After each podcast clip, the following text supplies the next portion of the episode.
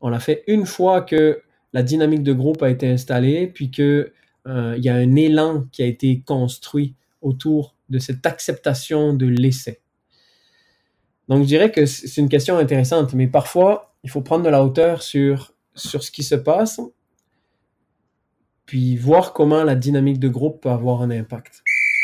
Temps d'arrêt, le podcast sur l'art et la science du coaching, animé par Coach Frank, présenté par Better Sport. Bienvenue à Temps d'arrêt. Épisode 78 Autonomie des athlètes, transversalité dans le développement, résilience et nouvelle génération avec Fabien Abejan, MSC.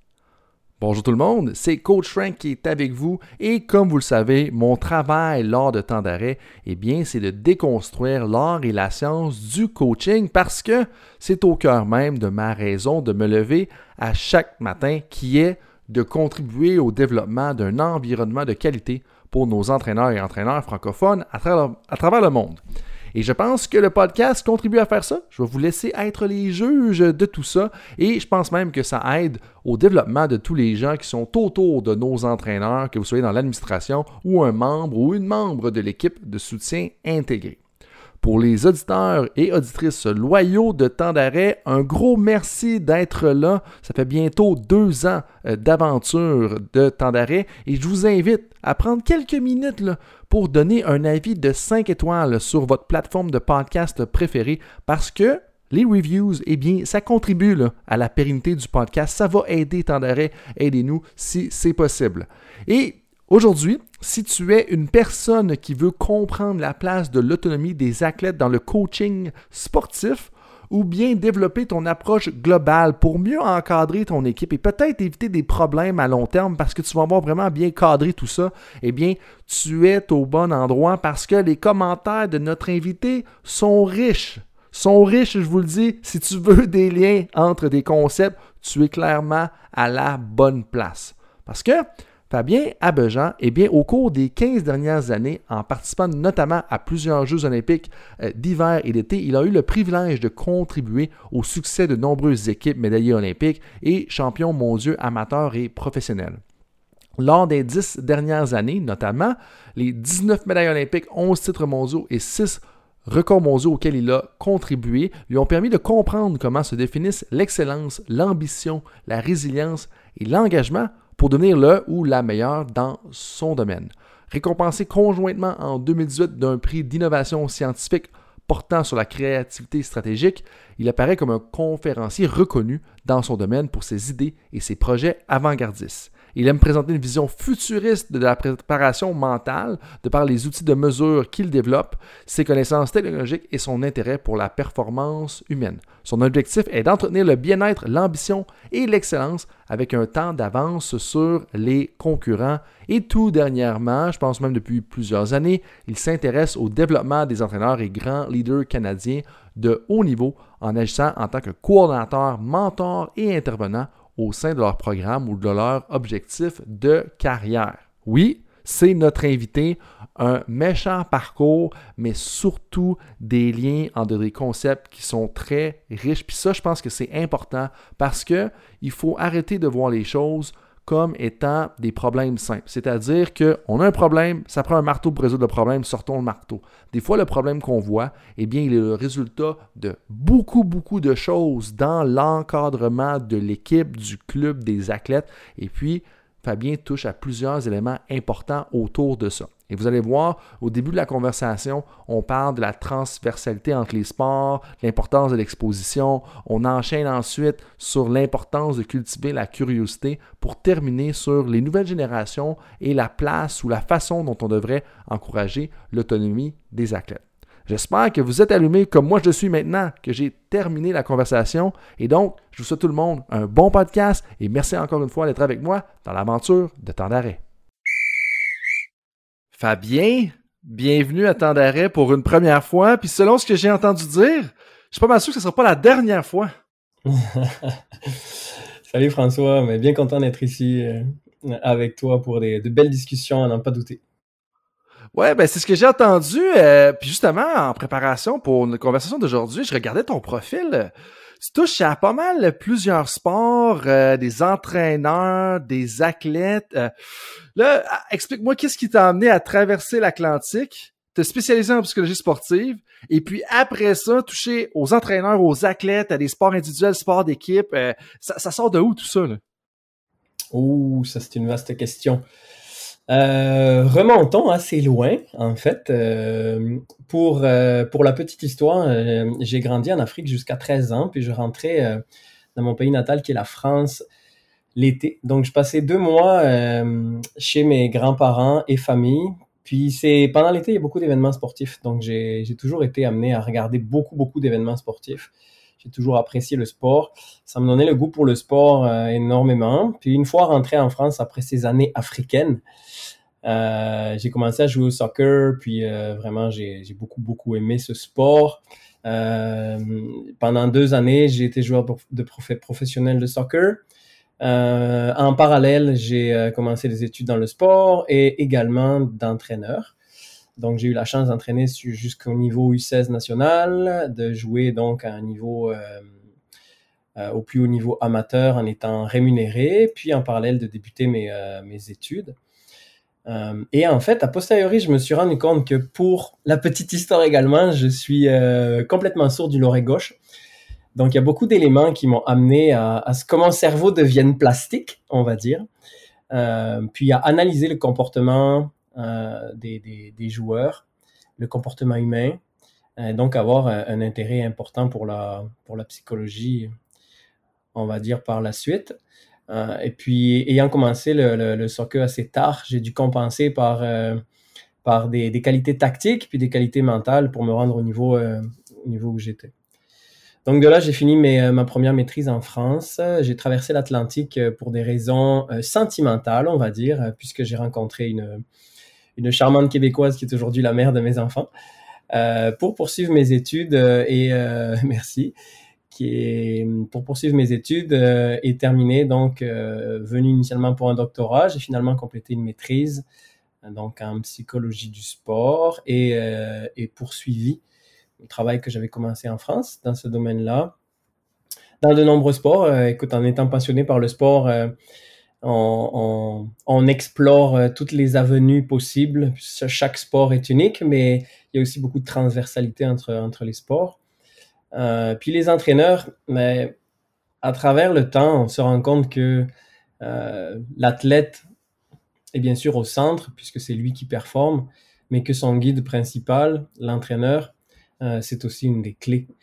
C'est une des clés. Donc, je pense qu'il est, dans la mesure du possible, bien sûr, aussi intéressant de s'intéresser à l'athlète qu'à l'entraîneur, et même accessoirement, même d'un point de vue écologique, euh, à l'environnement et à l'organisation qui gravite autour de ces deux, ces deux entités-là. Une expérience assez diverse, je dirais, avec tout ce que tu viens de me dire. Bon, euh, là, tu as parlé du charme des Québécois et des Québécoises. Ça, je pense qu'il n'y a personne qui va t'obstiner. En tout cas, c'est pas moi qui va t'obstiner là-dessus aujourd'hui, mais je pense pas que c'est le sujet de notre conversation. Euh, et je serais curieux juste de savoir, euh, tu dis que tu as grandi en Afrique jusqu'à 13 ans. Est-ce que tu as vécu des expériences sportives euh, en Afrique euh, comme, jeune garçon? Non, en fait, c'est ça qui est intéressant, c'est que pas de télé à la plage tous les jours. Puis vraiment jouer avec ce qui était disponible. Euh, entouré beaucoup de professeurs d'éducation physique. Les amis de mes parents étaient des professeurs d'éducation physique, donc euh, on partait à la plage avec des, on partait en bateau pendant quelques heures, euh, on, posait notre ancre sur sur un endroit vierge ou quasiment, puis on passait plusieurs jours là, puis c'était des javelots, c'était des poids, c'était des ballons, etc. Donc tout ce qui est l'amour de la motricité a été a été développé dans dans ces années-là, mais euh, aucune exposition réelle au sport en Afrique. Par contre, euh, les valeurs, les valeurs qui, que j'ai pu développer, construire avec des personnes qui n'avaient pas nécessairement énormément de biens, euh, sont restées. C'est pour moi quelque chose qui est important, l'humain dans la performance, puis l'humain en général dans la vie. Puis c'est aussi ce qui, ce qui conduit la majorité de mes interventions. J'ai eu un leadership qui était transformationnel. On va peut-être y revenir avec une volonté de développer des humains dans un cadre sportif et non pas exclusivement des athlètes.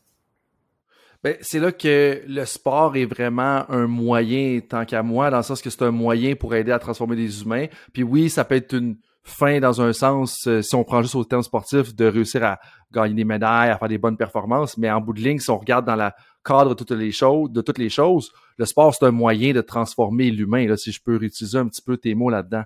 Puis je posais la question parce que je me demande, euh, qu'est-ce que tu as remarqué peut-être comme similitude ou comme différence entre justement toi qui as une expérience sur trois continents, bien entendu, à différents stades de ta vie, tu as vécu le sport dans les trois dans les trois cultures, puis tu continues à interagir avec plusieurs cultures à travers le monde. Euh, donc, est-ce qu'il y a des similitudes ou des différences majeures que, tu te rappelles ou que tu vois un peu encore dans ton quotidien? Oui, je dirais les valeurs. Euh, les valeurs, je pense que c'est ce qui est le, ciment du fonctionnement humain. Puis euh, à l'heure actuelle, je suis en train de lire un livre qui est vraiment beaucoup axé là-dessus, euh, qui est le livre Sapiens. Donc, qui est un qui est une réflexion sur l'évolution humaine, tant d'un point de vue sociologique que parfois ethnologique, que parfois anthropologique. Mais je pense que quelles que soient, soient les origines des humains, les valeurs se, ressemblent. Puis, en fait, c'est assez facile à constater parce que quelles que soient les, origines des personnes ou des athlètes avec qui on travaille, les connexions se font souvent autour des valeurs. Euh, il m'est arrivé de travailler euh, au Québec et en France avec des athlètes de différentes origines. Même étant entraîneur, euh, j'ai côtoyé des, athlètes de différentes origines. Puis c'est vraiment ces valeurs-là avec les parents, puis avec les jeunes qui nous connectent et qui font que par la suite, on construit des choses autour de la performance. La performance, c'est sûr, c'est un, vecteur pour amener un peu plus loin l'individu, mais pour aussi confronter ses, ses valeurs, puis euh, éventuellement les étayer ou les faire évoluer. Donc, je dirais les valeurs. Vraiment, d'un continent à l'autre, c'est, euh, c'est des choses qui restent.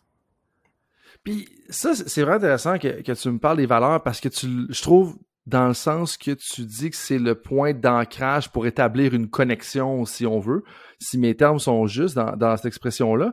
Mais justement, comment est-ce que tu t'y prends ou comment est-ce que... Parce que je trouve qu'un des enjeux dans le sport qu'on sous-estime, puis tu l'as vécu beaucoup plus que moi, euh, mais comment est-ce qu'on que tu suggères aux gens, que ce soit les entraîneurs ou même les athlètes entre eux, ou, que les entraîneurs pourraient encourager leurs athlètes à faire pour connecter avec les autres quand tu arrives dans un nouveau contexte? Parce que je te prends par exemple, il y a quelqu'un qui va travailler dans une équipe professionnelle dans le secteur de New York qui arrive demain à Montréal. Euh, dans ton cas, ça peut être quelqu'un, une personne qui est en Europe, qui va traverser l'Atlantique, qui va arriver ici. Euh, là, tu me dis qu'on connecte à travers les valeurs, mais comment est-ce que cette connexion-là, tu, tu l'encouragerais ou comment est-ce que tu encouragerais les gens à la faire si jamais on arrive dans un nouveau contexte? Parce que c'est un enjeu pour les entraîneurs souvent parce que on, doit déménager en tant qu'entraîneur parce qu'on a des nouveaux contrats, puis à un moment donné, des équipes professionnelles de basketball puis de hockey, ben il y en a pas quatre dans chacune des villes, donc on, se ramasse tout le temps à changer, puis à devoir connecter avec les gens d'ailleurs. C'est tout à fait juste. Je pense que dans un premier temps, ce qui, lie les, les, personnes qui travaillent dans le milieu sportif, particulièrement quand on intègre un nouveau milieu sportif, c'est la performance, c'est le sport. Euh, puis aujourd'hui, je pense que c'est assez facile de s'intéresser aux vecteurs de performance, que ce soit euh, au niveau de l'analyse, au niveau euh, du développement technique, au niveau de la progression tactique. Le sport en tant que tel, depuis une vingtaine, une trentaine d'années, est très décortiqué. Donc, je pense que pour un entraîneur ou pour un intervenant X, c'est assez facile d'avoir une porte d'entrée sur des variables qui sont liées au sport. Ça, c'est assez simple. Pour établir une connexion. Par contre, par la suite, je pense que, et c'est là, en fait, le, nerf de la guerre actuelle, hein, qui, amène le sport à évoluer beaucoup et à mettre au défi peut-être certains, certains intervenants, certains, certains entraîneurs, certains gestionnaires, c'est que c'est le nerf de la guerre, c'est l'humain dans tout ça. C'est très facile, c'est de plus en plus facile de construire une performance autour de, on va dire, de variables un peu froides, qui sont la technique, la tactique ou autre. Mais c'est plus difficile d'intégrer ces variables-là dans un fonctionnement d'humain, d'une personne, pour qu'il se les approprie puis pour que toutes les analyses possibles se retranscrivent avec l'investissement, l'implication de l'humain et de l'athlète dans la tâche. Et je pense que c'est ça qui fait la différence entre un robot et un être humain. Donc, faire fi des valeurs, de la compréhension de l'individu, pour moi, c'est compliqué quand on va atteindre des performances de très haut niveau. Puis j'en ai des exemples euh, pour avoir participé à plusieurs championnats du monde, euh, plusieurs compétitions majeures au niveau professionnel et quelques olympiques aussi.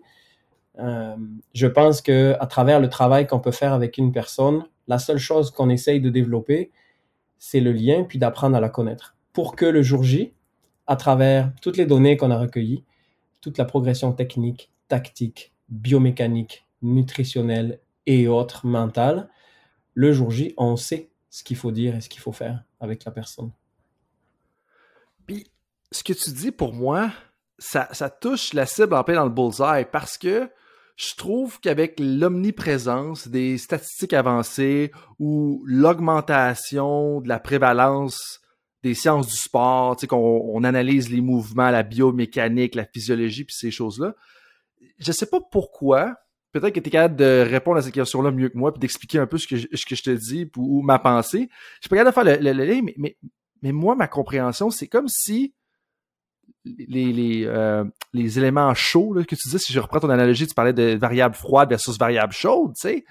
J'ai l'impression que les éléments chauds, les variables chaudes, ont encore plus d'impact sur le succès d'une équipe aujourd'hui, le succès des athlètes, puis le succès, peu importe ce que tu définis dans ton cas à toi ou les athlètes définissent leur succès, tu sais, parce que je trouve qu'on met tellement d'accent justement sur les données, puis oui, les données peuvent nous donner de l'information, puis oui, ça peut être utile, mais en bout de ligne, on joue aux échecs avec des Jimmy's and, Jimmy's and the Joes ou des Joanne puis des je sais pas euh, je sais pas comment on veut le dire pour pour l'autre côté mais on se comprend ou est-ce que c'est probablement plus les variables chaudes qui ont un impact sur le résultat? Est-ce que, je suis complètement dans le champ? Est-ce que tu vois un peu la même chose? Est-ce que oui, les données ou, c'est juste qu'on est en train de rééquilibrer les choses parce que les données étaient tellement absentes dans le passé? Mm-hmm. je pense que les données, c'est euh, c'est entre guillemets euh, l'apogée des dernières années où on cherche tout le temps à comprendre la performance euh, de plus en plus de manière de plus en plus précise.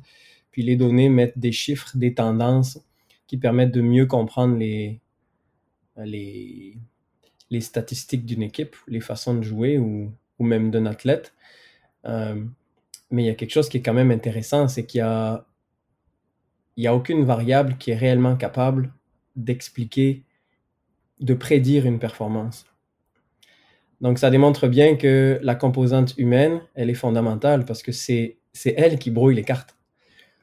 Si on était capable d'expliquer une performance avec des données, ben, ce serait facile de dire que ce joueur-là va faire un bon match.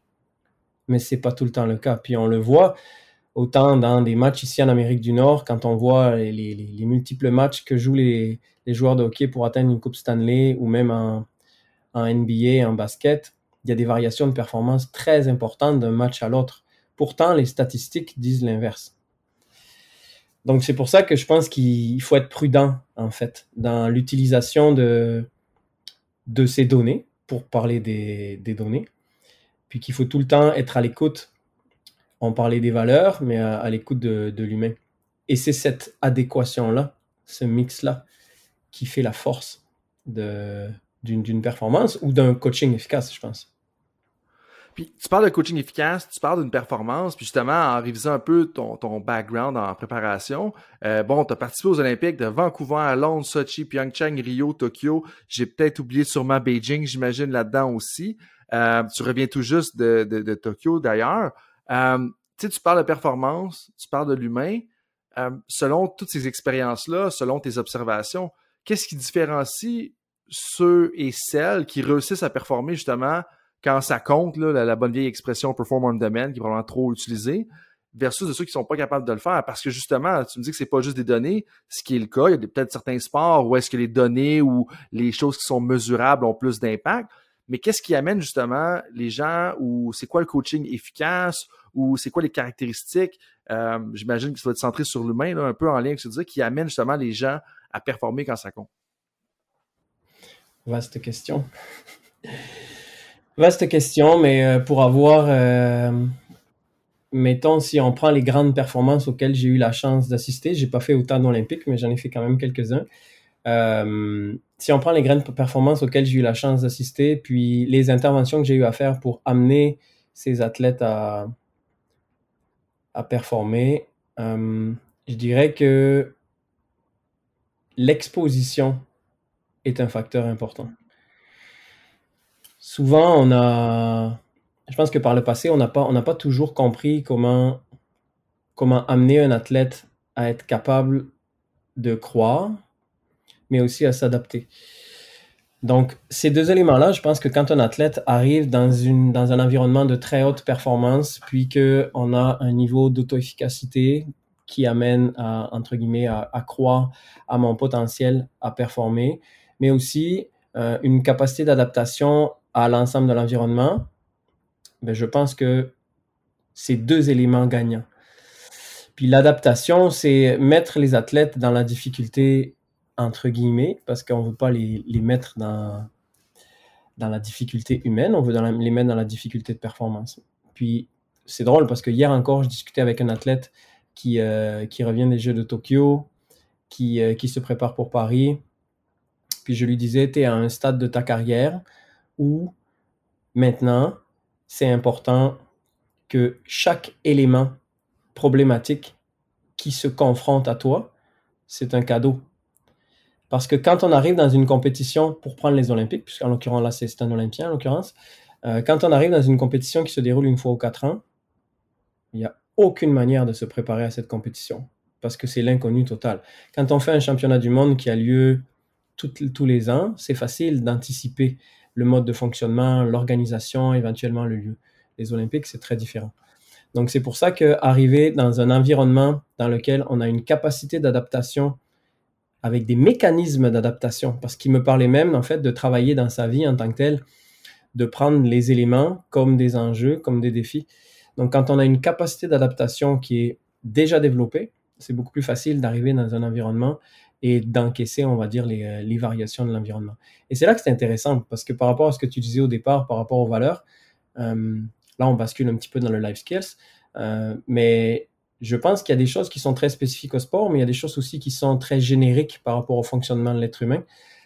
Puis quand on parle avec les athlètes de la façon de gérer un examen, la façon de gérer une présentation en face de personnes, la façon de gérer une performance, a des éléments qui sont très transversaux.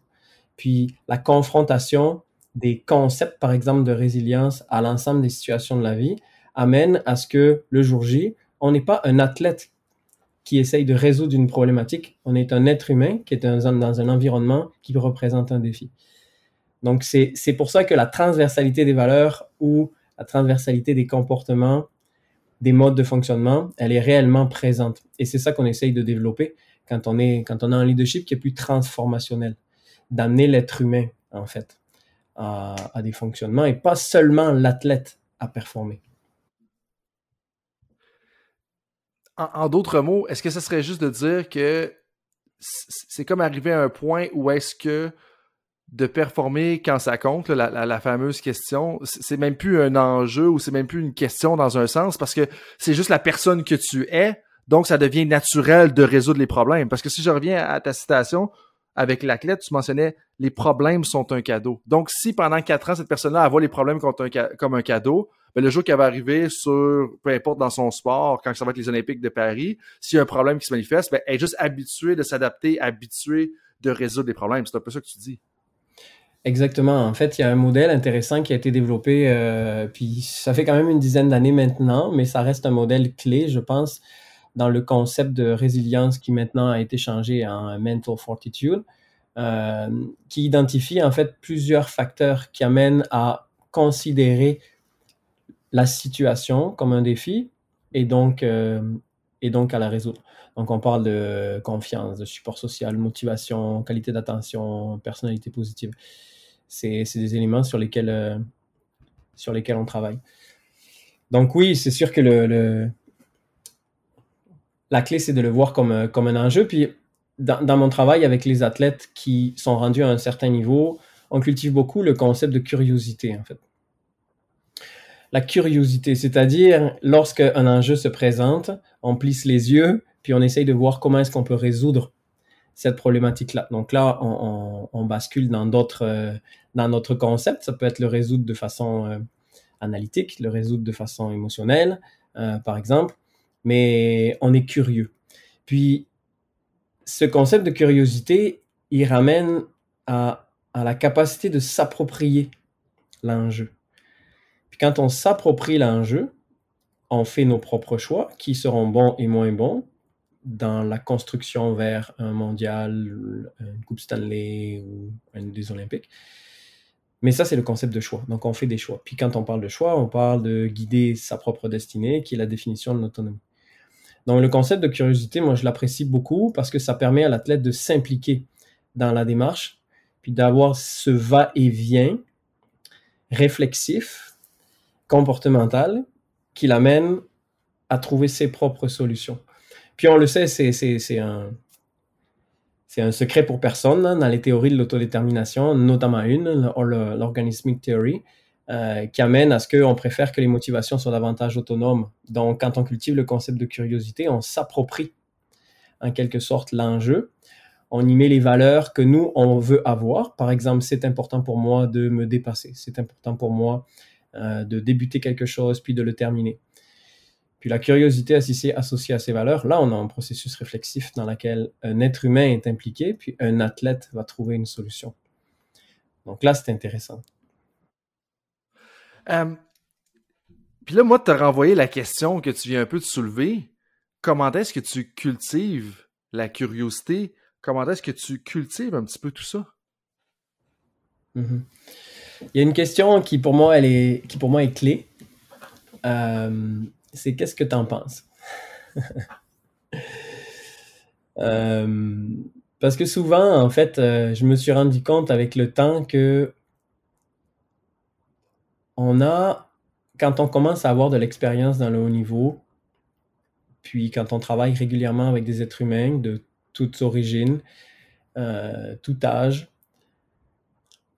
on a relativement souvent la réponse pour aider les personnes à cheminer.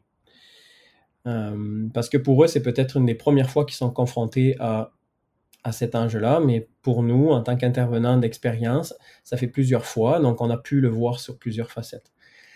Et c'est là que c'est intéressant, c'est que c'est toujours facile d'être un peu plus autocratique, puis de guider quelqu'un en lui disant quoi faire, mais ça n'empêche que l'adaptation puis l'autodétermination dans le processus, elle est limitée. Donc, le qu'est-ce que tu en penses, ça va amener la personne à réfléchir sur comment trouver une solution. Puis c'est là, en fait, que l'entraîneur devient un outil incroyable parce que l'entraîneur, c'est censé être un expert dans son sport. Donc, lui, il va pouvoir euh, trouver des solutions à un problème qui peuvent être techniques, qui peuvent être tactiques, qui peuvent être humaines, qui peuvent être biomécaniques, qui peuvent être tout un tas d'éléments. Donc, l'entraîneur avec son équipe. Donc, c'est à l'athlète, en fait, dans un, dans un monde idéal, d'avoir à terme un niveau de maturité qui lui permet de comprendre toutes les composantes de la performance, en fait, puis d'identifier celle qui va être euh, la solution. Mais pour ça, il faut être capable d'être curieux, c'est-à-dire d'aller voir à différentes places, d'essayer différents éléments. Donc moi, mon objectif, c'est qu'est-ce que tu en penses, puis c'est de lui ouvrir un champ de possibilités de manière à ce qu'il réfléchisse. Donc c'est sûr que avec des athlètes d'expérience, ça va quand même assez vite. Je peux, je peux donner un, exemple encore. Euh, euh, il y a quelque temps, pendant une compétition, euh, l'athlète m'appelle, compétition majeure, championnat du monde. L'athlète m'appelle, il se passe tel événement, il me dit je suis pas content, là ça me met en colère, cet élément-là, qu'est-ce que tu penses que je dois faire? Très rare que l'athlète m'appelle dans ces, dans ces moments-là, athlète avec euh, lequel je travaille depuis huit ans, euh, deux Olympiques. Puis je lui dis, je pense que tu as les outils. Il me semble que, tu dans le passé, on a vu ça, ça, ça, ça, ça. Qu'est-ce que tu en penses, toi? Qu'est-ce qui serait le plus approprié? Puis les athlètes savent. À un moment donné, ils savent. C'est juste, c'est juste de dire, ouvre tes yeux. Ouvre tes yeux. Puis, puis ça s'est résolu, puis euh, cette personne-là a fini avec une bonne performance. C'est une belle histoire, c'est pas toujours le cas.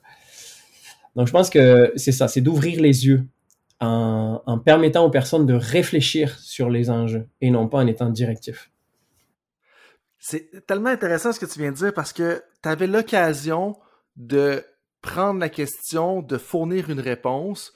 Puis au lieu de faire ça, tu as vraiment pris l'occasion pour dire OK, je vais te renvoyer une question, puis je vais t'amener à utiliser le bagage que tu as accumulé dans les dernières années. Puis pour moi, ça, c'est super important parce que qu'on parle de performer quand ça compte au niveau individuel, qu'on parle de développer une équipe sur une saison, trop souvent, des fois, on arrive à la fin de la saison, on arrive dans des championnats nationaux, on arrive aux Jeux olympiques, par exemple, et puis on va vouloir créer des choses alors que on doit avoir mis des choses dans notre bagage pour justement être capable de les utiliser. Puis si j'avais été, je m'étais mieux un peu exprimé dans les dernières secondes, ce que je t'aurais dit, c'est en bout de ligne, il faut remplir le coffre à outils à travers l'année et être capable de le ressortir dans ces moments-là. Parce que tu disais, par exemple, que cet athlète-là, pendant huit ans, vous avez bâti des choses ensemble, il a développé des outils, littéralement, peut-être même euh, littéralement au niveau de la, préparation mentale. Mais ça, c'est tellement important parce que même au niveau tactique, si on fait un, lien, puis on utilise le terme que, que tu as mentionné tout à l'heure, la transversalité, donc, si on travaille au niveau, on y va au niveau tactique de l'équipe sportive, par exemple de soccer, où est-ce que on va s'encacaner, excuse-moi l'expression, je, sais pas si ça fait du sens, on va s'encacaner dans un système de jeu, dans un type d'avantage numérique, dans un type de rentrée de touche, puis là, on va arriver en fin de saison, puis on va se plaindre qu'on n'est pas capable de diversifier notre offensive ou de générer de l'offensive ou ça. Puis là, je prends l'exemple de l'offensive parce que c'est facile. Mais ça, pour moi, c'est tellement important parce que, un, en tant qu'entraîneur, en tant que préparateur mental, de refléter à la personne plutôt que de jouer au sauveur puis d'essayer de, montrer à quel point tu valable. ça, pour moi, ça représente très bien, euh, ou du moins, ça donne un aperçu de ta personnalité. Ou est-ce que tu as pris cette occasion-là puis tu dit non, non, c'est pas à quel point Fabien est important et peut sauver les meubles, c'est à quel point je peux aider l'athlète en bâtissant sur ce qu'on a fait ensemble. Fait que de un chapeau pour faire ça, moi, ça, ça en dit déjà sur ta personnalité. Mais de deux, après ça, ça rend éloge au travail que vous avez fait justement dans ces années-là, puis l'importance de bâtir des choses avant justement d'en avoir besoin. Mm Tu as raison, c'est. C'est important de construire, effectivement, avant d'exposer, puis de, de permettre aux personnes de, avant d'exposer les personnes à des, athlètes à des situations majeures, c'est important de construire. Puis pour rebondir sur ce que tu disais, je pense qu'il y a plusieurs composantes qui ressortent de, ce travail-là parce que c'est toujours plus facile de dire aux personnes quoi faire.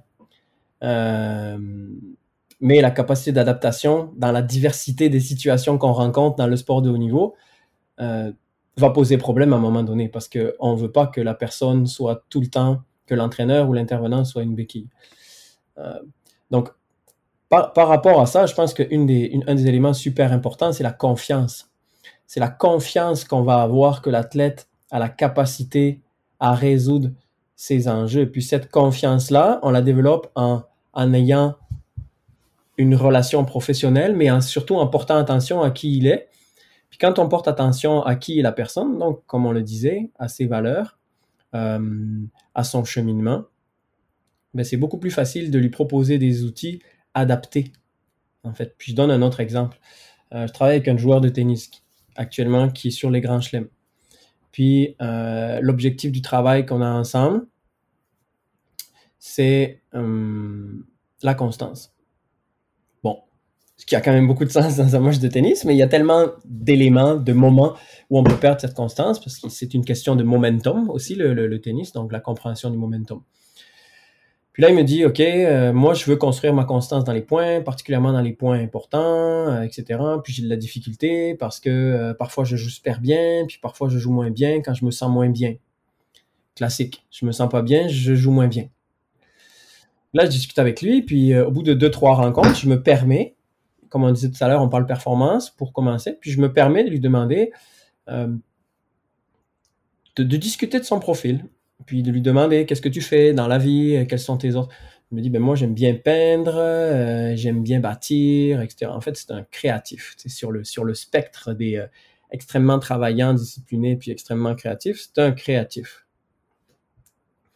Puis là, j'allume.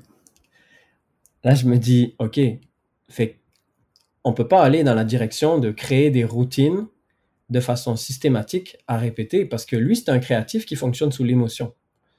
Donc, ça a beaucoup de sens que quand l'émotion est, est, lue comme étant constructive, adéquate il performe incroyablement. Puis quand il se sent pas bien, quand l'émotion n'est pas gérée comme lui le souhaiterait, ça va moins bien. Puis évidemment, on a des gros hauts puis des gros bas.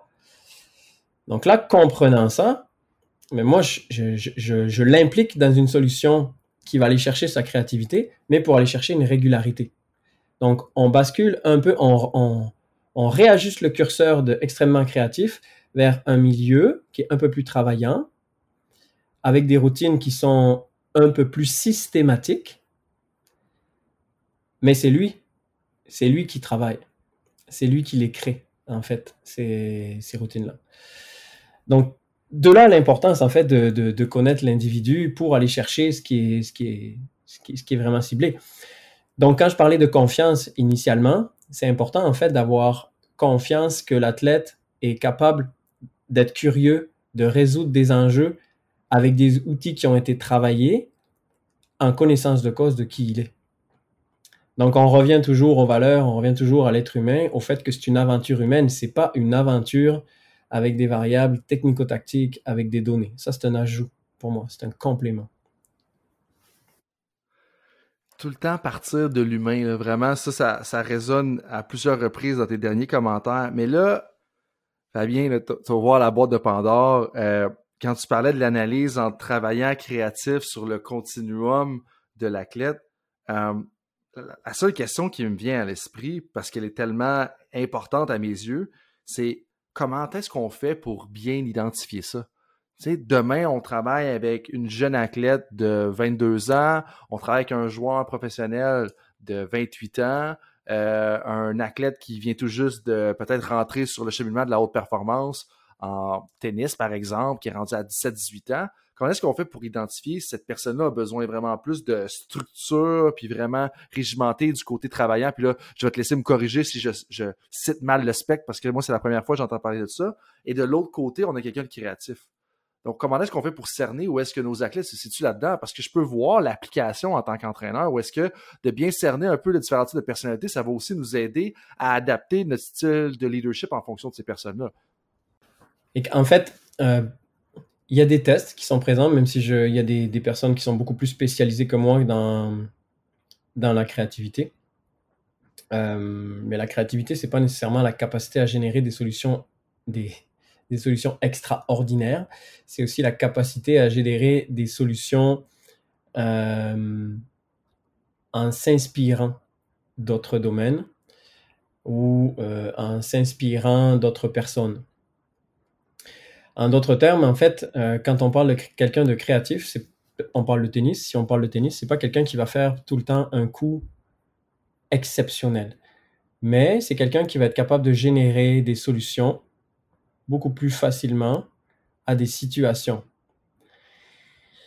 Versus quelqu'un qui est un petit peu plus rigide, euh, c'est quelqu'un qui va être dans un mode de fonctionnement, puis qui va présenter des capacités d'adaptation qui sont un peu moins importantes.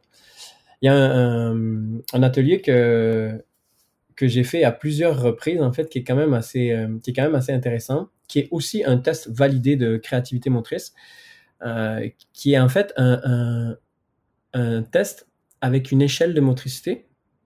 Puis on demande aux individus de trouver le plus possible de façons différentes de passer à travers l'échelle. Donc c'est sûr qu'au départ, tous les athlètes ont quand même plus ou moins fait ce genre d'exercice, mais on arrive à un certain moment où euh, la personne est confrontée à devoir creuser. Et c'est intéressant en fait, particulièrement dans les dynamiques sociales, pour en avoir discuté avec certains collègues, euh, c'est intéressant de voir comment la personne va trouver des solutions pour franchir les échelles après 7-8 minutes de passage où en fait il est arrivé au bout de son inspiration. Donc parfois, là, on voit des, individus qui par eux-mêmes vont utiliser la tête, le coude, différentes parties du corps, sauter, enjamber. Là, on a des, individus qui sont naturellement créatifs par eux-mêmes, en fait. Puis, on va en voir qui vont devenir un petit peu plus créatifs de par l'interaction sociale. Donc, ils vont prendre euh, l'inspiration d'un individu ou l'inspiration d'une famille de mouvements, par exemple, mettre la tête dans l'échelle. Euh, puis, ils vont ensuite développer une, on va dire, un, panel de façons de franchir les échelles. Donc, je te dirais que quand on pose des questions à des, euh, à des athlètes, quand on les, entre guillemets, quand on leur demande d'être curieux, c'est en quelque sorte une capacité à générer des solutions. Puis quand on a un athlète qui génère des solutions, ben on tombe rapidement dans le volet créatif. Quand on a un athlète qui est un petit peu plus rigide dans la génération de solutions face à un enjeu, et donc qui va peut-être embarquer dans des situations de stress important, voire même d'anxiété, avec toutes les conséquences que ça peut avoir sur le processus décisionnel, mais là, on a un individu qui est peut-être un petit peu plus rigide. Donc, je dirais que oui, il y en a des tests qu'on peut faire, mais dans la capacité à générer des solutions face à un enjeu, euh, on le voit assez bien. Puis, ça m'est arrivé, en fait, j'ai vu que récemment, vous aviez discuté de créativité tactique, puisqu'on a fait un projet justement avec euh, l'Université Florida State en 2017. Euh, puis, à l'intérieur de ce projet, justement, pendant que les, euh, avec les patineurs de vitesse, pendant que les patineurs étaient sur la glace, on avait différents types de stimuli, que ce soit couleur, que ce soit euh, dans l'environnement proche, que ce soit auditif, qui devait, qui forçait les athlètes à générer des solutions pendant qu'ils patinaient. Puis là, on voit assez rapidement le niveau de flexibilité cognitive des, athlètes, parce que c'est quand même un sport à haute vitesse, un sport à risque. Euh, puis là, là, c'est un, un, un, chaque cerveau est, est, à, est à crâne ouvert, si on peut dire. Et on voit rapidement ceux qui ont, dans un laps de temps rapide, ont cette fibre flexibilité versus ceux qui sont un petit peu plus rigides dans leur mode de fonctionnement. Puis on avait eu on avait eu un retour très, très positif des athlètes, même si au début, il y avait, il y avait un petit peu d'hésitation où certains étaient réfractaires. Puis on a éventuellement pu voir aux Olympiques aussi que certains athlètes dans les courses clés avaient une capacité à trouver des solutions qui étaient beaucoup plus importantes malgré la pression. Puis bon, là, je ne veux pas rentrer dans le, dans le principe de processus de, de, prise de décision, mais cette flexibilité cognitive a amené à un traitement de l'information euh, qui était beaucoup plus efficace parce que la mémoire de travail était en mesure de traiter cette information grâce à toutes ces solutions qui avaient été générées en entraînement versus un stress qui va inhiber ces processus-là et le, et le traitement de l'information. Donc, je te dirais que, bref, réponse un petit peu plus, un, peu large, euh, je, m'excuse, mais euh, oui, il y a des façons, en fait, d'identifier dans la tâche en tant que telle, euh, puis en dehors de la tâche, il y a des façons d'identifier le spectre de, créativité de chacun. E, excuse-toi pas du tout, puis il y a plusieurs liens dans ce que tu viens de mentionner, d'ailleurs, avec les différents autres concepts que tu as mentionnés auparavant, puis on, va revenir aux autres concepts parce que je pense qu'il y a plein de perches que les, gens vont vouloir en savoir plus. Mais il y, a une chose qui a accroché un petit peu de mon côté. Euh, quand tu parlais justement de la clé avec laquelle tu travaillais, tu me disais qu'il était un peu plus créatif, un peu plus euh, artiste, si on peut utiliser cette expression-là. Mais d'un côté, par la suite, tu me disais que vous avez ancré son travail dans les routines qui allaient justement peut-être permettre d'être plus créatif. Mais là, moi, je vois une contradiction là-dedans. Probablement qu'il n'y en a pas là, de contradiction, puis je suis très conscient de ça. Mais ce que j'avais cru comprendre, c'était comme de quoi que si on est quelqu'un de travaillant, on veut être plus régimenté, on veut plus être dans les routines. Mais de l'autre côté, on est quelqu'un de créatif, on veut peut-être plus le laisser parler, le laisser aller. Euh, puis je, suis sûr qu'il y a une bonne raison, peut-être même que j'ai mal compris aussi. Donc, je serais juste curieux de t'entendre au niveau de euh, qu'est-ce que tu voulais dire de ce côté-là quand tu allais faire des routines qui allaient peut-être permettre justement la créativité par la suite? Mm-hmm. Bon, après, euh, écoute, je veux pas non plus compartimenter les individus là, parce que c'est un petit peu plus complexe que ça. Ce que je veux dire, c'est qu'en fait, euh, il y, a, deux éléments. On a un individu qui a un profil un petit peu plus créatif, qui est axé sur l'émotion. Donc, émotion et performance, c'est dans son, dans son mode de fonctionnement. Donc, ce qu'on veut, nous, c'est l'amener à avoir une forme de structure pour que euh, pour qu'il garde son côté, mais qu'aussi comprenne qu'il y a une structure à, développer, euh, quel que soit le, le ressenti qu'on peut avoir pour répondre à ces situations-là. Donc, j'ai pris l'exemple des routines. Ça n'est un exemple parmi d'autres, mais il y a beaucoup d'outils qu'on aurait pu utiliser. La routine, ça représente une forme de structure. Là où, là le processus créatif intervient, c'est dans la façon de créer sa routine. C'est là qu'en fait, on tient compte de l'individu. C'est que on veut l'amener à pas nécessairement être quelqu'un qui fonctionne à l'émotion, parce que c'est un, un profil créatif, on va dire, mais on veut l'amener à être un petit peu plus structuré. Donc ça, l'outil, c'est la routine. Mais dans la façon de l'amener à être un peu plus structuré, je peux pas lui dire d'écrire un texte A plus B plus C, parce qu'il n'est pas comme ça. Donc, on a discuté de créer une routine. Finalement, l'objectif final, c'est d'avoir une routine entre ces points puis entre ces jeux. Mais comment on l'a fait? Mais ben, on l'a généré de façon créative. C'est-à-dire, je lui ai demandé comment est-ce que toi tu voudrais faire pour réfléchir à ça. Il m'a dit, je pense que je vais essayer de le dessiner dans un premier temps au lieu de l'écrire. Alors que quelqu'un qui est un peu plus organisé, structuré, lui, il aurait pu l'écrire A plus B plus C, moi je fais ça. À chaque élément, ben, j'ai un mot, j'ai un élément qui résonne, puis ça résonne, ça résume mon mode de fonctionnement. Donc c'est là que c'est intéressant en fait. On va chercher euh, le volet performance où on va développer une routine chez un individu, mais comme on a un profil qui est tel, ben, on utilise ce profil pour impliquer l'individu, lui permettre de faire des choix et l'amener à formaliser sa routine à sa façon. Puis quel bel, quel quel, beau, quel beau moyen pour amener quelqu'un à s'impliquer dans quelque chose qui est peut-être un peu loin de son profil, la structure.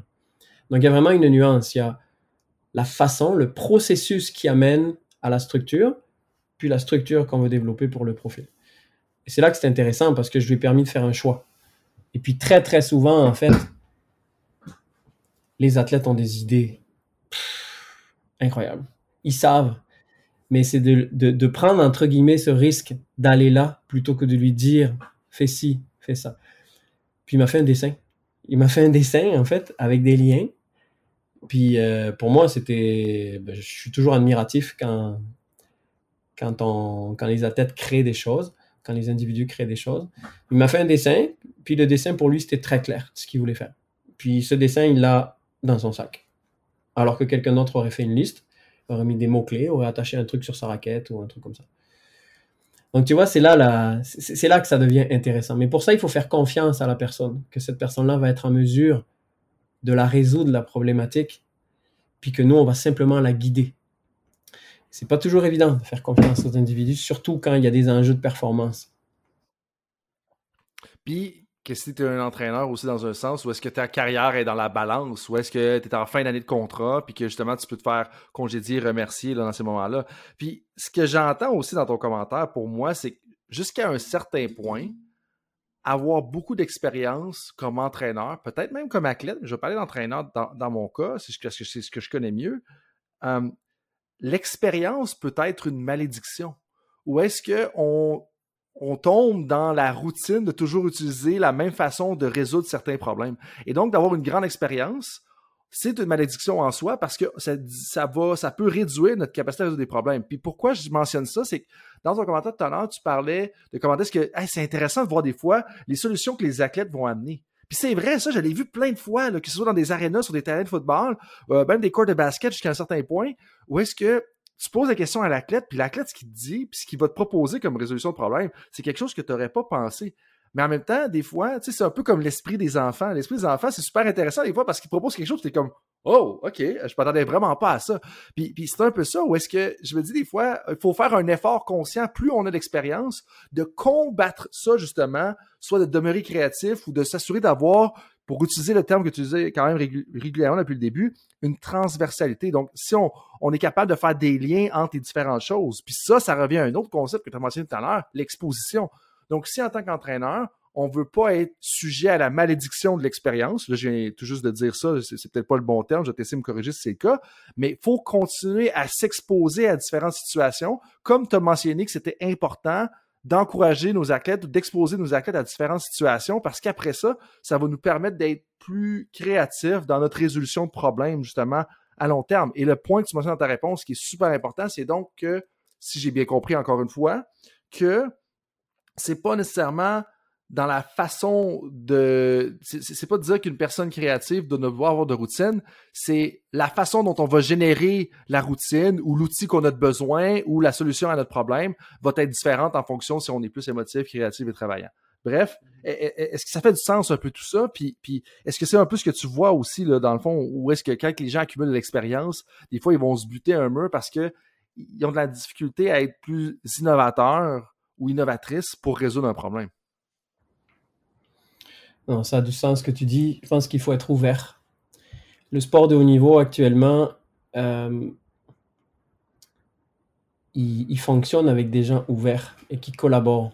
Ça va trop vite d'une année à l'autre, un sport évolue parfois tellement vite que penser qu'on va arriver à, à toujours avoir un temps d'avance, à toujours maintenir des performances, penser qu'on peut le faire seul, c'est moins évident. Puis, je te, je te, je te donne un autre exemple. Euh, j'ai toujours pensé que c'est une richesse incroyable de faire partie d'un groupe d'entraînement parce que, mettons, tu as 10 athlètes dans le groupe, plus deux entraîneurs, plus toi, on est 13. C'est 13 cerveaux qui vont réfléchir sur une problématique plutôt que deux cerveaux ou trois cerveaux qui vont donner la direction à des personnes qui sont sur le terrain. Puis un des exemples qui est très intéressant, en fait, euh, en 2016, on a commencé à utiliser le eye tracking euh, pour, pour travailler sur la prise de décision, puis essayer d'ouvrir des nouvelles avenues. Puis à l'époque, c'était une technologie qui était très mal adaptée au sport qui, qui nécessite beaucoup de changements de direction, beaucoup de mouvements, beaucoup de décisions à la seconde. Fait que j'ai ce que j'aurais pu faire en fait, j'aurais pu abandonner assez rapidement, mais les athlètes étaient intéressés. Et puis systématiquement, quand on a utilisé cette technologie, je leur ai demandé un feedback à la fin. Puis ils m'ont dit ça c'est bien, ça c'est pas bien, ça il faut changer ça, la hauteur des lunettes, l'angle des lunettes, la grosseur, la façon dont c'est attaché, l'endroit où la caméra est mise, l'angle ici par rapport à une GoPro, bon mais c'est quelque chose qui est difficile.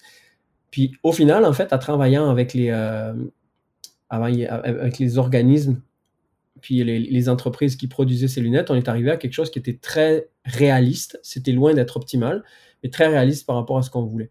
Mais sans ce feedback-là des athlètes, c'est sûr et certain qu'on n'aurait jamais pu comprendre, ne serait-ce qu'un minimum, comment, comment, comment ça a évolué dans ce sport. Donc pour moi, c'est vraiment crucial d'être d'être ouvert, puis de collaborer en fait d'égal à égal, puis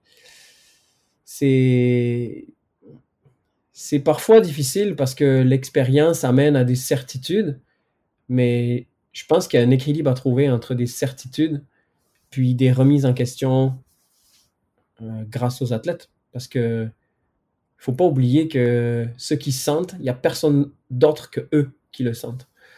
Puis tout à l'heure, tu disais euh, l'approche numéro un, c'est l'humain.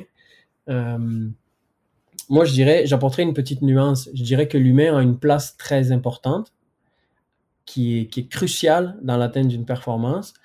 Mais trop souvent, en fait, dans notre domaine de la psychologie du sport, de la préparation mentale, on, on aborde les entraîneurs ou les athlètes à travers des enjeux de stress, de concentration, d'anxiété. Mais ces personnes-là, en fait, sont peut-être pas nécessairement conscientes ou spécialistes dans ce domaine. Je pense qu'il est toujours mieux d'identifier les enjeux de performance. Ça peut être statistique, comme on travaille par exemple avec des joueurs de tennis, il y a beaucoup de statistiques. Puis des enjeux de performance, de basculer sur les habiletés mentales à développer pour amener à une performance. Puis dans ces, ces habiletés-là, comment tenir compte de l'être humain pour les développer et donc ensuite euh, permettre la performance. Donc je pense qu'avant tout, on est des spécialistes du sport qui avons une vue un petit peu plus étayée sur la composante psychologique, euh, qui nous amène à pouvoir, à pouvoir aider ces personnes-là. Donc, partir du sport pour justement euh, développer son coffre d'outils, si on veut utiliser l'analogie qu'on que, qu'on utilise depuis le début. Mais là, tu as parlé tout à l'heure de la collaboration, puis de l'ouverture, puis ces choses-là.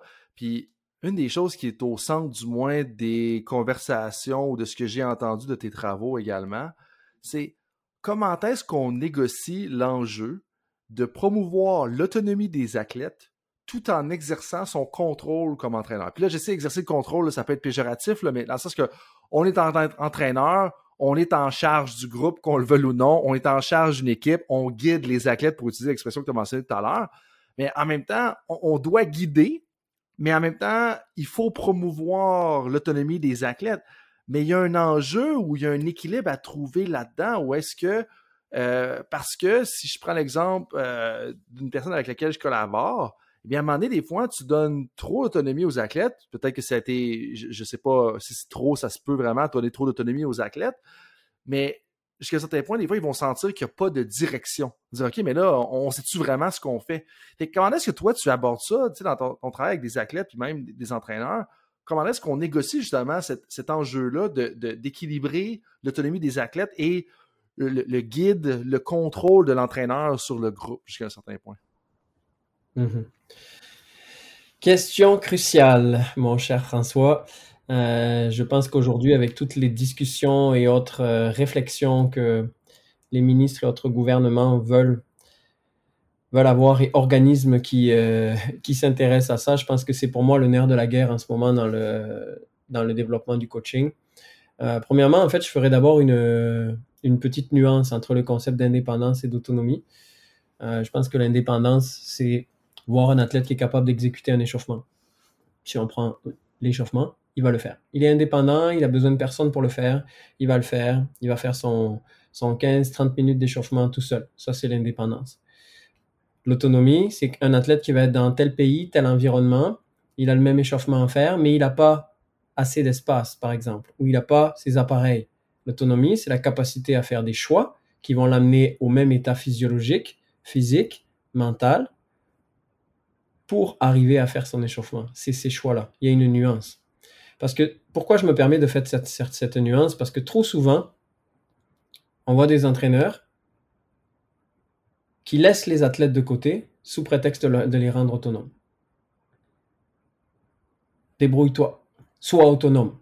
C'est pas ça l'autonomie. C'est pas ça. Si on a des athlètes qui éventuellement ont de l'expérience, donc cette capacité d'adaptation vécue, on va avoir des personnes qui sont capables de s'adapter et éventuellement de faire des choix pertinents. Mais ce n'est pas le cas pour tout le monde. Donc, il y a vraiment une nuance entre être capable de proposer des choix, puis demander à quelqu'un de le faire par lui-même. Alors, c'est sûr que parfois, ça va générer des situations problèmes, des athlètes, des, individus qui sont dans des situations problèmes, qui va les forcer à trouver des solutions.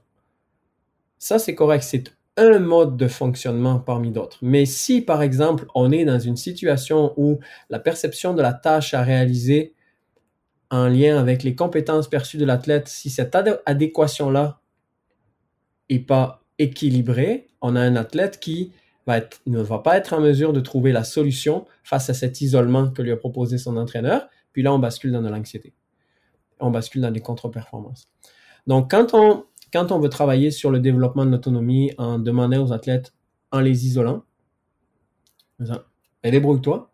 Il faut être sûr qu'il y a un mécanisme de traitement de l'événement, de la tâche, de la problématique que possède l'athlète. Parce que s'il n'a pas ça, on bascule dans l'inverse. Puis parfois, on peut basculer même dans des événements traumatiques. Quand on est dans des compétitions à hauts enjeux, euh, c'est parfois ça qui arrive. Donc, je dirais que le concept d'autonomie, c'est le concept de choix. Et c'est là, en fait, que c'est moins évident parce que si on est basé sur un mode de fonctionnement qui est un petit peu plus autocratique, où on a l'habitude de dire quoi faire aux individus, où on a un temps professionnel qui est organisé autour de quoi dire à l'individu. Donc, je prends un exemple. Euh, je suis un entraîneur, je, me lève, je prépare ma séance, ou elle est déjà prête, je réfléchis à ma séance pendant une heure, pendant une heure et demie. J'arrive sur mon site sportif, je l'installe, les athlètes arrivent, tac, tac, tac, vous faites ça, tac, tac, tac, vous faites ça. Euh, la séance se termine, rencontre avec les athlètes, débriefing de la séance, discussion avec le staff, et etc. pour la séance de l'après-midi. L'entraîneur n'a pas beaucoup de temps, c'est une des réalités aussi.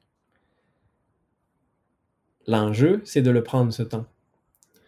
L'enjeu, c'est de prendre le temps, éventuellement, si possible, pour, au lieu de dire à l'athlète quoi faire, de proposer deux, trois options dans lesquelles il va choisir, de proposer un cadre d'évolution, un cadre d'action, un cadre de réflexion à l'athlète qui va pouvoir avoir, dans lequel il va faire ses choix. Puis ensuite, c'est un va-et-vient. Il fait ses choix, feedback, qu'est-ce que tu en penses? Comment ça a été? Ça, c'était positif, ça, c'était négatif. On l'essaye, puis là, on rentre dans les, stratégies d'apprentissage, les stratégies euh, d'acquisition motrice, ou combien de temps on laisse ce choix aller avant de faire un feedback pour voir si c'est bon, c'est pas bon, etc. Puis on construit, on évolue à travers ça. C'est sûr que le temps d'apprentissage est toujours plus long, on le sait, ça c'est évident, mais le temps d'ancrage, quand c'est l'athlète qui s'est impliqué, le temps d'implication, quand c'est l'athlète qui a décidé, est beaucoup plus grand. Et c'est là qu'on génère une autodétermination, puis une motivation qui est beaucoup plus interne à l'athlète. Donc je dirais que comment développer l'autonomie, c'est de proposer, prendre le temps de proposer des choix aux athlètes. Et je donne un dernier exemple peut-être, puisque euh, je travaille aussi avec des jeunes athlètes parce que pour moi, c'est très important de rester au fait de l'évolution des nouvelles générations de jeunes qui pratiquent le sport pour toujours être en avance sur quoi leur proposer. Exemple, il y a deux jours, terrain soccer, j'arrive sur le terrain, les athlètes sont censés faire des jongles pour commencer. C'est la routine. C'est la routine de, l'équipe. Puis là, ça fait pas, ça ne jongle pas du tout, en fait. Pourquoi? Parce que l'entraîneur est arrivé, puis il a dit OK, on jongle. Maintenant, c'est jongle. Puis c'est important, euh, avec des athlètes de 11-12 ans, c'est important, c'est important de le faire, etc. L'athlète n'a pas la capacité au niveau du traitement de son cerveau d'abstraction pour comprendre l'importance d'un jongle dans un match. Donc, bref, personne ne le fait. Donc là, je discute avec l'entraîneur, je lui dis qu'est-ce que tu en penses, en fait, si on réfléchit sur comment réorganiser ça? Bon, on en discute, l'ouverture est là, je suis chanceux, c'est super. Fait qu'en fait, ils ont une feuille de jonglerie. Puis l'objectif, ça va être de choisir pendant les cinq minutes de jongle, à chaque minute, nous on fait juste donner le temps quand la minute change, de choisir entre un des trois points de jonglerie que tu veux faire pour ta minute. Tu choisis. C'est toi qui choisis. Miracle. Miracle un petit peu de chaos au début pour leur permettre de comprendre comment faire un choix, puis miracle. Ils le font, ils se challengent entre eux, ils viennent nous dire j'ai réussi à faire ça, etc. Donc on a juste pris le temps en fait de cibler trois éléments sur la feuille de jonglerie qui ont permis à l'athlète de faire son choix. Ça nous a pris cinq minutes. Avec du haut niveau, ça peut prendre plus longtemps, ça j'en conviens. Euh, mais c'est juste pour donner un petit exemple en fait. L'importance d'investir du temps en préparation pour donner des options justement à nos athlètes. Puis là, tu parlais de ton intérêt pour les nouvelles générations, puis de rester avec des équipes jeunes pour comprendre les problèmes avant que les problèmes se manifestent. C'est peut-être pas le terme problème que j'aurais dû utiliser, mais dans le sens qu'avant que ces athlètes-là soient justement les nouveaux athlètes de haut niveau à 18, 24, 30, ans, par exemple. Euh, mais aussi dans un des webinaires que tu as donné pour CERC qui est disponible euh, sur YouTube, j'invite les gens, on va mettre le lien dans le bas de l'épisode. Euh, tu mentionnais que c'était important de donner de l'autonomie, mais que c'était encore plus important et ou particulièrement important pour les nouvelles générations. Je serais curieux de savoir pourquoi. Parce que j'entends déjà certains entraîneurs qui sont confrontés à ces nouvelles générations-là, qui arrivent maintenant au niveau universitaire, dans ce cas-là, euh, et même dans les cas d'équipe nationale, d'équipe junior majeure, ou est-ce qu'ils arrivent avec cette nouvelle génération-là? Et là, tu me mentionnes que c'est particulièrement important de leur donner de l'autonomie. Je serais curieux de savoir pourquoi. En fait, dans ces. Euh, je ne sais pas trop le, quel webinaire tu as regardé, puisqu'on a justement on a donné une présentation avec un entraîneur qui était quand même assez intéressante sur l'entraînement de ces nouvelles générations, un entraîneur très avant-gardiste. Euh, mais je pense que ces générations-là, elles ont des caractéristiques qui sont un peu différentes des générations précédentes. Puis à l'époque, on s'était basé sur, euh, sur des sondages euh, réalisés en 2014, si je, si je me souviens bien. Mais elles ont des caractéristiques qui sont quand même très différentes. Je pense que c'est des, des personnes qui sont un peu plus des individus qui sont déjà un peu plus curieux par nature. Puis bon, écoute, je suis pas du tout spécialiste de, de ces sujets-là, mais euh, avec du bon sens. Puis dans les constats qu'on fait, euh, c'est des personnes qui sont connectées. C'est des personnes qui sont connectées. Donc, quand tu vas arriver avec un sujet, ou si tu leur mentionnes, ils vont aller faire le tour du sujet. Donc, je pense que déjà au départ, c'est plus difficile de leur imposer de quoi quand eux, ils ont fait le tour du sujet, alors que toi, tu n'as peut-être pas eu le temps de faire, euh, de faire le tour du sujet. Euh, je pense aussi que ce qu'on avait vu, c'est que euh, ces générations ont grandi dans comparativement à des générations un petit peu plus précédentes, mettons les années 80 ou peut-être même avant ou même les années 90. c'est des générations qui ont grandi avec des, des styles d'éducation qui étaient beaucoup plus démocratiques où on propose à l'individu, on suggère à l'individu, il y a beaucoup moins d'imposition. Donc nous, en tant qu'individu, en tant que guide, parce que je pense qu'on est des guides, euh, c'est important qu'on arrive avec des choix. Puis la question pourquoi, la question comment, quand tu vas leur dire quelque chose, ils vont aller chercher, puis ils vont revenir avec une solution, ça va générer une discussion. Donc c'est pour ça que je pense que c'est difficile d'arriver de nos jours avec des personnes qui sont, avec des individus qui sont, connectés, qui sont curieux, qui ont été habitués à faire partie des discussions, peut-être dans leur éducation ou peut-être dans leur milieu scolaire, puisqu'aujourd'hui on fonctionne beaucoup moins avec des modes d'enseignement autocratiques. Je me vois mal revenir en arrière dans un milieu sportif. Il y a, un clash, il y a, quelque chose qui fonctionne pas en fait avec, euh, l'individu.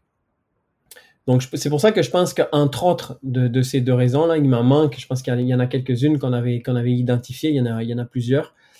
Euh, c'est des individus avec qui il faut, il faut travailler. Il faut travailler avec eux. C'est le mode de fonctionnement autocratique. Il n'a pas, à mon avis, il n'a pas lieu d'être. Donc, si on travaille avec eux, on leur propose des choix. Puis si on propose des choix, on rend l'individu un petit peu plus autonome. Donc, c'est une motivation qui est beaucoup plus autonome. Donc, on a des individus qui s'impliquent dans le sport parce qu'ils le décident, parce qu'ils le souhaitent, versus des individus à qui on impose, puis qui développent des enjeux d'anxiété et autres, qui sont en ce moment très d'actualité, euh, et des enjeux d'opposition assez systématiques dans des environnements qui ne sont pas tout le temps sains. Donc voilà, je pense que les caractéristiques des générations actuelles de curiosité, de communication, basé sur, euh, sur, la, sur la démocratie, cette volonté de prendre en charge leur destinée, on n'a pas le choix. On n'a pas le choix.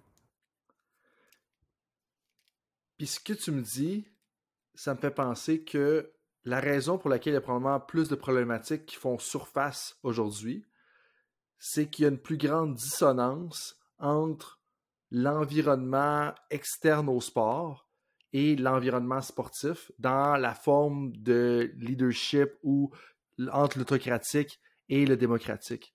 Peut-être que justement, vu que c'était plus contraste ce que l'athlète, le jeune athlète, l'athlète de la nouvelle génération vivait dans sa vie privée, dans sa vie personnelle, dans le reste de sa vie. Et là, quand il arrive dans l'environnement sportif, t'es comme, attends un peu, là, comment c'est que c'est comme ça alors que c'était tellement différent? Exact. Et puis, mettons, si on parle des, entraîneurs, des gestionnaires, même des intervenants, hein, comme, euh, comme nous, des personnes qui sont autour de l'athlète pour le guider, euh, c'est pas facile. C'est pas facile parce que l'évolution s'est faite très très rapidement en fait. Euh, en l'espace de quelques années, en fait, je pense qu'on a reconnu l'importance de mettre l'humain au centre beaucoup beaucoup plus que par le passé. On reconnaît les, caractéristiques différentes des nouvelles générations, que ce soit dans le sport ou dans l'entrepreneuriat. On laisse beaucoup plus de place à la décision de l'employé ou de, ou de l'athlète. Donc c'est sûr qu'il va y avoir un écart parce que peut-être que nous, en tant qu'intervenants, en tant qu'entraîneurs, en tant que gestionnaires, on n'a pas eu le temps ou les professionnels du sport n'ont pas eu le temps en fait de s'adapter, n'ont peut-être pas eu le temps de suivre les formations. C'est quand même assez récent toute cette multitude de formations qui, euh, qui voit le jour euh, depuis, depuis quelques années au niveau des entraîneurs, même si les entraîneurs étaient déjà formés auparavant, mais euh, d'intégrer justement ces besoins-là d'autonomie, de, compétences, d'affiliation, de mettre l'être humain au centre, de safe sport, c'est quand même assez récent. Donc je pense que c'est légitime qu'il y ait un, un écart entre certains profils d'entraîneurs, d'entraînement et ces générations-là. On s'entend que il y a des situations où l'écart est acceptable, puis l'écart n'est pas acceptable, qui, qui génère des comportements qui sont vraiment pas tolérables. Mais je pense que effectivement, il y a un besoin d'éducation euh, de l'entraîneur. Puis tu vois, moi, ce que, ce que je comprends, ce que je constate en fait, c'est qu'il y a des générations d'entraîneurs qui, euh, qui, qui sont plus proches des athlètes parce que parfois peut-être un peu plus jeunes ou parfois peut-être un petit peu plus ouverts euh, avec qui ça se passe, ça se passe vraiment bien. Donc c'est possible, c'est possible en fait de, de, composer avec ces nouvelles générations, de les impliquer beaucoup plus, de générer des choix. c'est possible. Mais c'est sûr que quand on a eu un mode de fonctionnement qui a, qui a amené à des résultats, puis que ce fonctionnement est basé sur, comme tu disais, l'expérience, euh, ou peut-être un petit peu plus la, un mode de fonctionnement directif, c'est moins évident. C'est, définitivement moins évident. C'est combien de fois euh, ce concept de no pain, no gain revient, puis qu'on se rend compte qu'il n'est plus d'actualité de façon systématique. Il y est peut-être pour certaines portions, euh, mais il y a vraiment une réflexion autour de ce concept dans, dans, dans, son application, puis dans, dans les valeurs qu'il génère. Oui, c'est une des options, mais il faut qu'il y en ait d'autres. C'est important qu'il y en ait d'autres. Pour une série de deadlift, c'est peut-être une bonne option, pour peut-être pas dans d'autres contextes. Euh, mais ceci étant dit, tu sais, euh, Fabien, tu me parlais euh, de plusieurs équipes, de la motivation interne et tout ça. Et puis, il y a eu un entraîneur dans mon réseau qui avait peut-être une question pour toi, puis je vais te la lire quasiment telle quelle, parce que je pense que tu es la, meilleure personne pour répondre à cette question-là. Puis je pense que c'est une question qui va animer euh, plusieurs autres entraîneurs ou auditeurs ou éditrices. Je vais la lire telle quelle. Donc, dans mon équipe, nous travaillons beaucoup sur le processus. On répète aux joueurs de se concentrer sur le processus sans regarder les résultats parce que, pour te mettre en contexte, cette personne-là, elle connaît quand même bien la préparation mentale. Par exemple, lorsque nous modifions le geste technique, il n'y aura pas de résultat à court terme. Donc, si on modifie, par exemple, la façon de lancer, la façon de dribbler, la façon de servir, des fois, à court terme, c'est un peu plus douloureux. Donc, j'ai compris l'an dernier que c'était vraiment compliqué et même certaines joueuses n'ont pas voulu essayer de peur de paraître moins bonnes sur le court terme devant les autres. D'ailleurs, chez les filles, chez les femmes, le regard des autres et la comparaison sont des éléments qui bloquent la progression. Et donc, la question est, Comment garder la motivation quand le résultat vient davantage à long terme? Comment encourager la, et je mets ça en, quotes, la perte à court terme pour du gain à long terme? Merci de la question. Euh, bon, euh, tout d'abord, je pense que ce qui est à noter, c'est qu'ici, on est dans un environnement collectif. Donc, ça, c'est un facteur important. Euh, parce qu'effectivement, l'apprentissage dans un environnement collectif, il est très teinté de, de j'allais dire problématiques, mais euh, de composantes sociales. Comme tu l'as dit, tu sais, je veux pas mal paraître, etc. Donc, je dirais que, et c'est là qui est intéressant, c'est que parfois, il faut prendre un petit peu plus de hauteur, il faut prendre de la hauteur sur les problématiques qu'on rencontre. Euh, je dirais que dans un premier temps, c'est la dynamique d'équipe qui va faire la différence pas nécessairement l'apprentissage, mais c'est la dynamique d'équipe qui va faire la différence. Puis je peux, je peux donner un exemple parce que c'est, c'est un, cas de figure que j'ai eu rencontré à quelques reprises. J'arrive dans un centre d'entraînement euh, avec un groupe de jeunes de 14 à 17 ans euh, qui s'entraînent ensemble. Puis ils se connaissent plus ou moins puisque c'est le début de la saison. Puis on voit beaucoup de comportements similaires à ce qu'on disait. Euh, processus, oui, mais parenthèse, euh, je pense qu'il faut jamais perdre de vue que le processus contribue au résultat. Puis il faut toujours, à mon avis, intégrer le résultat quelque part. Parce que c'est pas vrai que quand on va aller en compétition, puis qu'on est jeune, on va faire fi du résultat. Quand on est plus vieux, peut-être. Parce qu'on est capable de comprendre comment une compétition est une étape vers la compétition majeure de la fin de l'année. Mais je pense que c'est important d'intégrer tout le temps le résultat, puis de voir comment le processus l'alimente. Donc, pas faire fi du résultat. Et pour revenir à ce qu'on disait, donc on prend un groupe, puis qui se connaît relativement un peu, puis qui justement, on commence à travailler euh, avec les entraîneurs des gestes techniques, puis de la tactique, chose qu'ils ont rarement fait. Donc beaucoup d'individus qui sont dans la difficulté. Puis ça va pas en s'améliorant, en fait. Ça va pas en s'améliorant. Donc, on laisse les choses aller au bout de deux, trois semaines, puis on se rend compte qu'en fait, il y a des petits groupes qui se forment, puis que ça commence à discuter, puis ça commence à juger, ce qui est correct en termes de dynamique de groupe. Euh, c'est des choses qui arrivent. Et ce qu'on a fait, on n'a pas pris nécessairement l'angle de euh, l'aspect technique, l'aspect processus. On a pris sur dynamique de groupe. Puis l'objectif numéro un, le mot numéro un, c'est essayer. C'est là où on voulait les amener, en fait. Donc, on a fait des exercices hors glace, notamment cet exercice avec les échelles, euh, où on les a, entre guillemets, confrontés à devoir créer des façons de passer dans les échelles en groupe. Donc là, il y a une vulnérabilité qui s'est qui s'est mise de l'avant parce que le corps est mis en avant pour faire une figure avec un partenaire ou un autre partenaire pour mettre le pied dans une échelle. C'est sûr qu'il y a un pourcentage d'échec qui est important. Mais on en a ri. Tout le monde a connu des difficultés. Puis on s'est beaucoup servi de cet atelier-là pour créer des normes de groupe, en fait. Puis pour basculer vers un, mode de fonctionnement optimal d'équipe. Donc, je dirais que ce qui nous a sauvés, en fait, c'est pas nécessairement de travailler sur la tâche en tant que telle, mais c'est plus de travailler sur la dynamique d'équipe qui a fait que l'acceptation, l'essai a été valorisé beaucoup.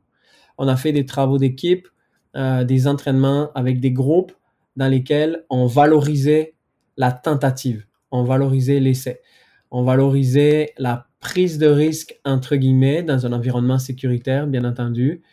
Euh, puis tout ça, ça a amené à ce qu'en fait, il y ait une démocratisation de l'essai, puis du potentiel échec. Donc, où est-ce que ça nous a amené? Ça nous a amené à pouvoir travailler sur des éléments sur le court terme, oui, mais aussi à, travailler sur une perspective de travail, puisque c'était au début de la saison, on avait un trois mois d'entraînement sans compétition, travailler sur une perspective de travail, puis à l'intérieur de ça, là, on a impliqué l'athlète. C'est-à-dire, voilà les objectifs qui seraient intéressants de travailler. Qu'est-ce que tu en penses? Il y a ça, ça, ça. Qu'est-ce que tu souhaiterais travailler? Bon, mais si tu veux travailler celui-là, celui-là, ça va prendre un petit peu plus de temps parce que tu es rendu là, là, là. Mais ça, on l'a pas fait au début. Ça, on l'a fait après. On l'a fait une fois que la dynamique de groupe a été installée, puis que euh, y a un élan qui a été construit autour de cette acceptation de l'essai. Donc, je dirais que c'est une question intéressante, mais parfois, il faut prendre de la hauteur sur, sur ce qui se passe, puis voir comment la dynamique de groupe peut avoir un impact. Définitivement, comme l'environnement collectif, la, pression sociale jusqu'à un certain point, c'est euh, ça a une grosse influence sur euh, justement le climat motivationnel ou les différentes choses. Euh, Fabien, ça fait déjà un bon bout de temps qu'on discute je vais devoir enchaîner vers la conclusion. Puis la conclusion, ça veut dire les questions éclairent. Où est-ce qu'on apprend un petit peu davantage à connaître les participants, connaître leur personnalité, euh, leur intérêt peut-être un peu plus récent? La, première question que j'aurais pour toi, c'est quel livre est-ce que tu as lu est-ce que tu, as lu et que tu recommanderais le plus en ce moment? Euh, comme je disais tout à l'heure, je pense que le livre Sapiens, c'est un livre que j'aime beaucoup, que je suis en train de relire. Euh, parce que je trouve qu'il il amène à une réflexion sur la, la place de l'évolution de la place de l'homme dans l'écosystème dans lequel on vit actuellement sur cette terre. Là, c'est un peu philosophique, mais de façon un petit peu plus ciblée, quelle est la place de l'être humain dans un écosystème? Puis ça peut être un écosystème sportif. Puis ça, je trouve ça intéressant parce que ce livre-là, il amène à comprendre en fait qu'il y a beaucoup de variables qu'il faut considérer. C'est un petit peu plus compliqué qu'on ne le pense pour amener un être humain à évoluer de façon respectueuse. Puis dans un milieu sportif où la performance, qui souvent est associée à des enjeux financiers, à des enjeux professionnels, donc, tous ces éléments-là sont présents. Je pense que c'est important de comprendre comment dans un écosystème un être humain peut évoluer de façon favorable. Parce que si on regarde, lorsqu'un jeune commence à faire du sport, il aime ça, faire du sport. Il continue à faire du sport. Il fait de la compétition. Il aime ça, faire de la compétition. Puis il continue. Puis il arrive dans un environnement de haute performance, dans un centre d'entraînement, dans une équipe, etc. Avant d'arriver là, il aime son sport, il veut aller là. Donc pour moi, c'est incompréhensible qu'après quelques années, quelques mois ou autres, on ait un individu qui veut quitter son sport. C'est la preuve que l'environnement n'a pas été capable de prolonger cette envie, de l'accueillir comme il se doit, d'essayer de le comprendre à travers la performance et de façon générale pour qu'il puisse poursuivre. Donc ce livre, pour moi, il me permet de prendre de la hauteur. Il m'a permis de prendre de la hauteur sur la place d'un individu dans un écosystème, puis comment on peut le faire évoluer. Parce que l'être humain est capable de s'adapter, mais je pense qu'il y a des conditions pour lui permettre de s'adapter. Super intéressant, Fabien. Et puis, dernière question, si tu veux mettre une citation sur un Jumbotron dans euh, le stade Uniprix, par exemple, euh, ce serait laquelle et qu'est-ce que tu aimerais, qu'est-ce que tu aimerais que les gens comprennent? Ouais, ça c'est une bonne question. Euh, ce serait This is what you came for. C'est ce pourquoi tu es venu. Pourquoi? C'est une citation qu'on a utilisée avec les athlètes qui sont allés à Beijing. Et euh, c'est une citation que j'avais écrite sur le drapeau que les, les fiers patineurs de vitesse qui ont été champions olympiques ont porté sur la glace. Parce que je pense que dans cette phrase-là, on réfléchit à comment s'approprier ce qu'on va faire.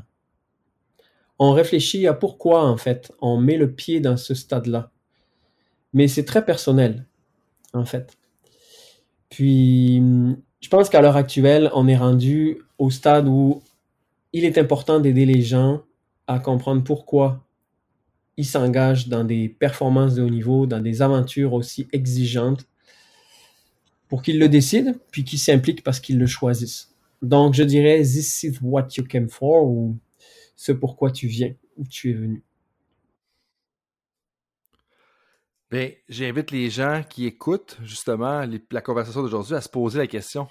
Pourquoi est-ce que vous vous êtes engagé? Pourquoi est-ce que vous êtes venu ici? Pourquoi est-ce que vous pratiquez la carrière justement que vous la pratiquez? Puis je pense que ça, c'est super important pour garder la motivation à long terme. Fabien, sur ces paroles de sage, euh, comment est-ce que les gens peuvent te rejoindre s'ils ont des questions? Euh, c'est assez facile en fait par, euh, par courriel de me rejoindre, par téléphone ou sur les réseaux sociaux, notamment sur, par LinkedIn. Puis n'hésitez pas, en fait, il y a toujours une partie, chaque question m'a toujours apporté de quoi. J'ai jamais été, j'ai jamais balayé du revers une question parce que la personne qui la pose la façon dont elle est posée, le moment, le contexte dans lequel elle est posée, m'amène toujours à réfléchir. Donc, euh, vraiment, il ne faut pas hésiter. Je suis un grand amateur du pourquoi, du comment et des questions. Je pense pas qu'il y a personne qui va douter de ce que tu viens de dire, euh, Fabien. On va mettre les informations euh, que tu veux bien dans la description de l'épisode. juste pour retourner sur quelques termes de la conversation, on a parlé de transversalité, la culture du sport, particulièrement à travers les valeurs, euh, l'exposition, l'adaptation, toucher indirectement à la résilience, la confiance, l'autonomie, dynamique d'équipe, euh, en plus des paroles de sage lors des questions éclairs. Bien, merci beaucoup pour ton temps. Je te laisse euh, peut-être le mot de la fin. Ben, c'est moi qui te remercie. c'est très enrichissant de pouvoir discuter sur sur ces sujets-là. Puis euh, moi, si j'avais une directive, euh, même pas une directive, un, conseil, une réflexion à, à, donner aux personnes, ce serait ça, c'est de réfléchir bien pourquoi, pourquoi est-ce qu'on fait les choses, parce que je pense que c'est le nerf de la guerre. Puis, quant aux athlètes, je pense que c'est important de se rappeler qu'avant toute chose, ils doivent être les acteurs numéro un de leur cheminement et nous les guides. Euh, et non pas l'inverse. Donc, euh, permettre aux athlètes d'être les acteurs, je pense que c'est ce qui permettra à toutes les personnes autour d'eux et à eux-mêmes de vivre des moments extraordinaires. Bien, super Fabien. Merci à toi d'avoir été là. Merci à tout le monde d'avoir été avec nous pour un autre épisode de Temps d'arrêt. Et là-dessus, je vous souhaite du bon coaching. Salut tout le monde, c'est Coach Frank avec un petit rappel pour vous avant que vous partiez pour vos autres projets de la journée, que ce soit une pratique ou un entraînement. Est-ce que vous voudriez recevoir une petite réflexion de ma part par courriel? Est-ce que vous aimeriez ça vous faire challenger dans votre travail? Si oui, bien, la réflexion du coach est pour vous. C'est quoi ça? Eh bien, c'est un petit courriel textuel qui partage les idées, concepts et débats qui animent mon esprit dans les dernières semaines. C'est très court, 250 à 500 mots. Et donc, si vous voulez recevoir ce genre de courriel qui va susciter de la réflexion, eh bien, visitez le drcoachfrank.com dans la section Contact et inscrivez-vous. Sinon, eh bien, je vous dis à la prochaine et merci d'être avec moi dans l'aventure Temps.